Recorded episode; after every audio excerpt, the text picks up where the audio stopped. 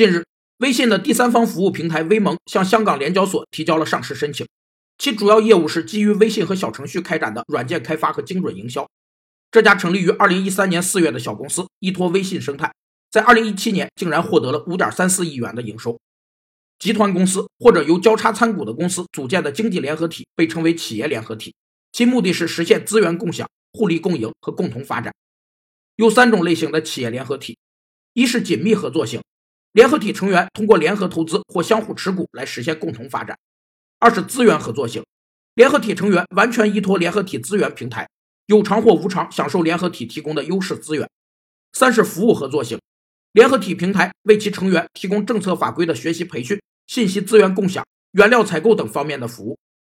微盟只是微信后花园的一棵小草，但这个腾讯阵营中路人甲级别的小公司能够上市，却展示出了微信生态所蕴含的庞大变现能力。